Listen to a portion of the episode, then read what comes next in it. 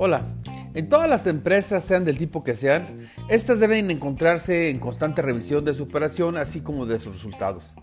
Bien dice lo dicho por los negocios, lo que no se puede medir no se puede mejorar.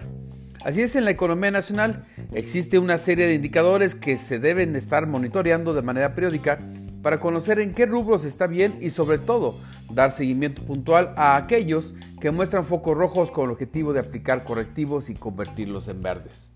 En este espacio hemos hablado constantemente de algunos de estos indicadores, como la inflación, el Producto Interno Bruto, la tasa de interés o bien el tipo de cambio.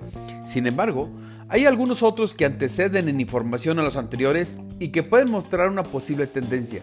Entre ellos, tenemos al indicador global de actividad económica, el famoso IGAE. Dicho indicador, que proporciona el Instituto Nacional de Estadística y Geografía, mejor conocido como el INEGI, y como el propio instituto lo define, permite conocer y dar seguimiento a la evolución real de la economía en el corto plazo, proporcionando una valiosa información para la toma de decisiones. En la última información respecto a este indicador, proporcionada por el INEGI referente al mes de agosto de este 2021, se puede ver con claridad no ya un posible estancamiento de la actividad económica, sino que se presenta un retroceso en el indicador. De hecho, con una caída del 1.6% en la actividad económica respecto al mes anterior, lo cual es particularmente importante y se lo platico por qué en tres puntos.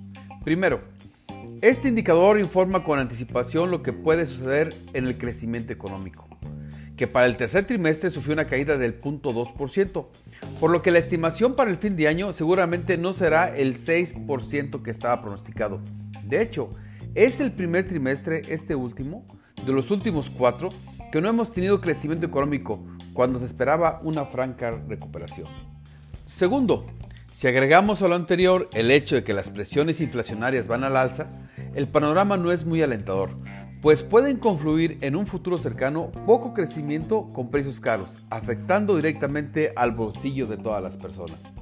Y tercero, las presiones sobre el tipo de cambio han empezado a ser más fuertes y constantes. En una sola semana la depreciación del peso pasó de 19.89 a 20.82, lo que equivale a casi un 5%, afectando a varios indicadores más.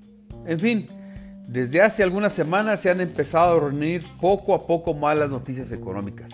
Esperemos que se tomen las medidas y remedios necesarios, de lo contrario, podemos tener una Navidad no tan blanca.